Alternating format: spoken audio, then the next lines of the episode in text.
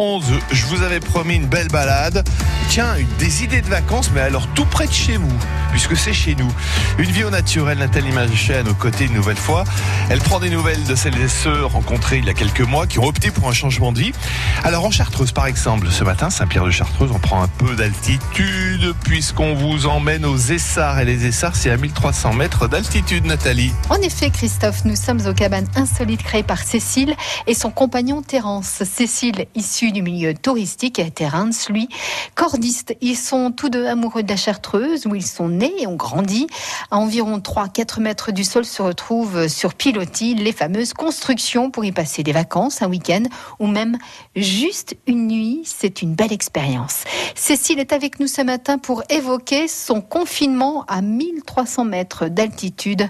Un confinement, on suppose, qui s'est plutôt bien on passé. peut pas se plaindre. Ça a permis aussi de, de se recentrer un peu sur euh, l'essentiel, de faire le point sur plein de choses, d'activités. euh. on a aussi profité beaucoup des extérieurs et comme tous, on n'a pas été très originaux. On a jardiné, on a pris des poules. euh, et voilà, on a, on est revenu un peu, euh, voilà, à l'essentiel, comme je disais. Ça Bien. bien. Aujourd'hui, donc, les cabanes perchées, on peut y, y revenir et avec grand plaisir, hein, les cabanes insolites. Euh, J'imagine que vous avez une forte demande. Tout le monde a envie de, de nature, de se plonger au cœur de la Chartreuse à 1300 mètres. C'est plutôt agréable. Oui, c'est vrai qu'on a quand même été pris d'assaut euh, à la réouverture. Nos plannings étaient déjà réservés euh, pour plusieurs mois euh, à la date du, du confinement. Donc euh, à la réouverture, effectivement, on a été très sollicités euh, et puis on a senti euh, un engouement quand même pour voilà les grands espaces, la montagne.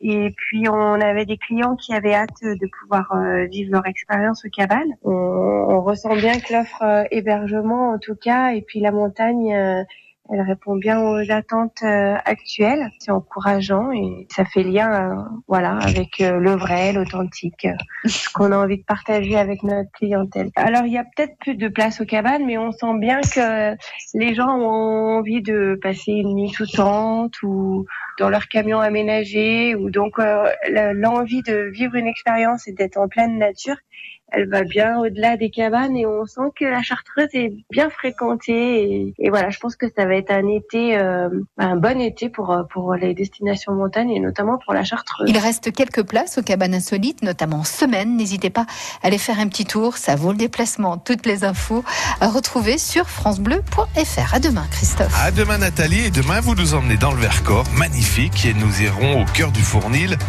les Spain du Vercors, du côté d'Autran très précisément, on vous réécoute sur FranceBleu.fr. France Bleu